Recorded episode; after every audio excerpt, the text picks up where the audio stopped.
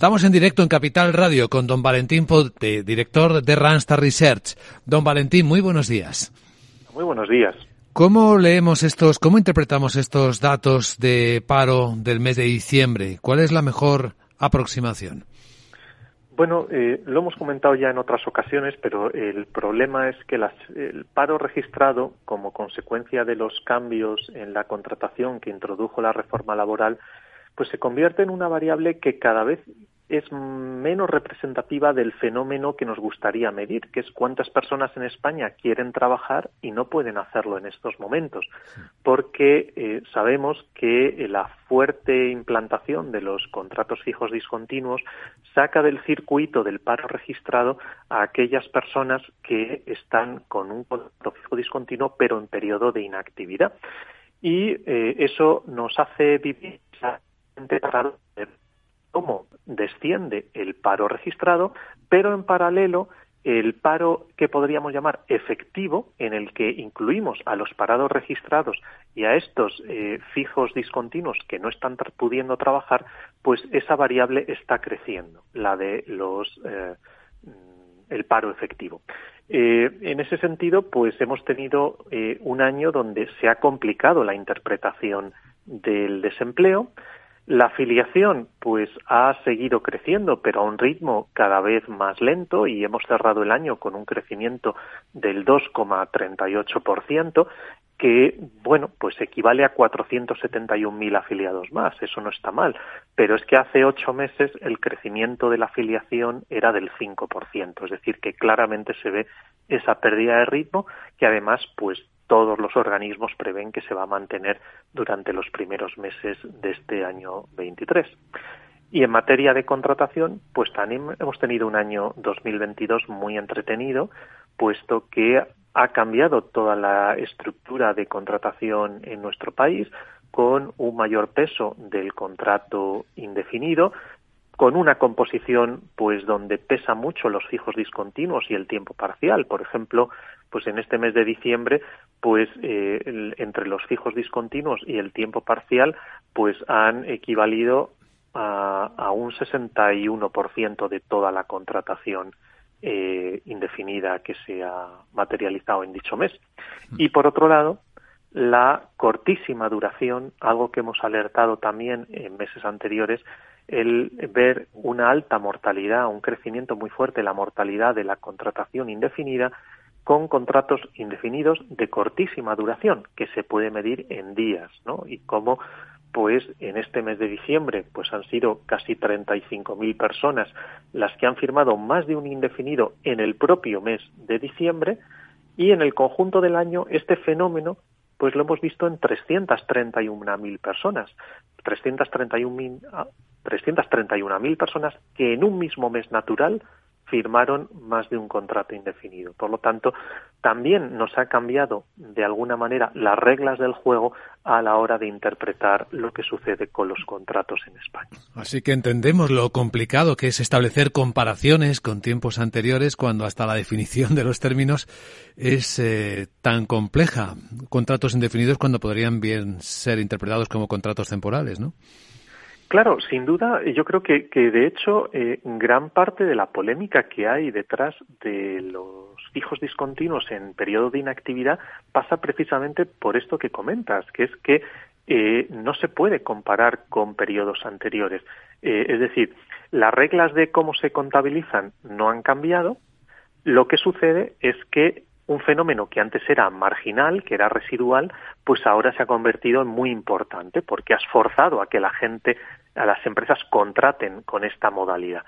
Eh, y entonces, pues decir que el paro eh, está teniendo un buen comportamiento comparando con años anteriores, pues hombre, es una interpretación muy interesada porque la, la, las cifras no son comparables precisamente eh, porque no incluyen a este fenómeno que en este año 22 se ha demostrado tan importante.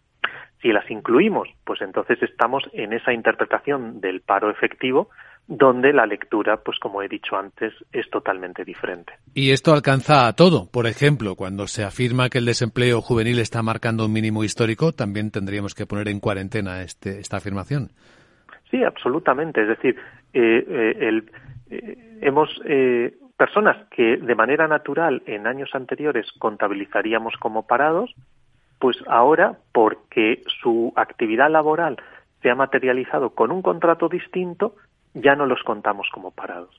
Entonces, pues a mí personalmente escuchar eso, que estamos en unas cifras de paro, pues de las menores en 13, en 15 años o no sé qué, pues francamente me dejan totalmente frío porque eh, lo que eh, es obvio es que no podemos comparar las cifras del año 22 con cualquier cifra de años previos.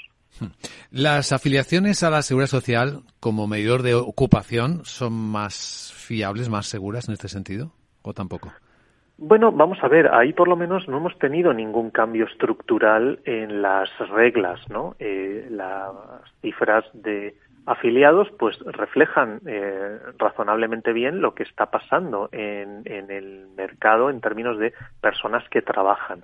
Lo que sí es cierto es que bueno pues hay que interpretar también eh, no solo el número de personas que trabajan, sino también las horas que se trabajan, porque cuando mm, comparamos el comportamiento de número de personas que trabajan con el número de horas que se trabajan, un dato que, por ejemplo, nos proporciona la contabilidad nacional trimestral, pues lo que vemos es que mm, pues debe ser que las personas trabajan en promedio cada una menos horas, porque el ritmo al que crecen las horas es inferior al que crecen las personas. Entonces, ahí pues está proliferando fenómenos pues probablemente de aumento del tiempo parcial, algo que pues cuando analizamos la contratación también vemos que ese fenómeno del tiempo parcial está, está creciendo en la contratación.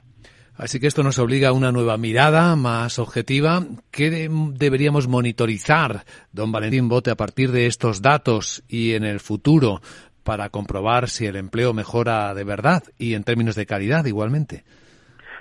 Bueno, pues mm, yo creo que eh, la afiliación sigue siendo una buena referencia para ver el, ritmo al que va eh, evolucionando el mercado laboral. Ahora, pues eh, es algo que sabemos que va muy vinculado al ritmo de crecimiento del PIB y, entramos en un año 23 donde nos hablan de una fuerte desaceleración del PIB y, por tanto, pues esperamos ver una, también una desaceleración de la afiliación, continuar esa tendencia de ocho meses que llevamos y pues monitorizar esa variable seguro que, nos dará pistas, el, ritmo al que crece en términos interanuales la afiliación. En términos pues de paro registrado, pues hombre, eh, la verdad es que estaría muy bien que se proporcionaran con, con eh, transparencia la información de lo que está pasando a los hijos discontinuos, pero bueno, parece que justo vamos en el sentido de reafirmar el no querer eh, mostrar esas cifras, eh, bueno, pues eh, tendremos que seguir jugando a los detectives y a la investigación de la estadística y pues que está disponible para entender lo que está pasando, pero pero bueno, ahí yo creo que, que vamos a tener más difícil interpretar exactamente qué está pasando si miramos a las cifras de los registros de paro. pues me quedo entonces con la afiliación. Pues eh, esta es la luz posible que se puede arrojar eh, a la vista de los datos que se facilitan con estas limitaciones por el Ministerio de Trabajo y de Seguridad Social. Don Valentín Bote, director de Randstad Research. Gracias por compartir este análisis, esta visión en Capital Radio y buen día. Un placer como siempre. Capital, la Bolsa y la Vida.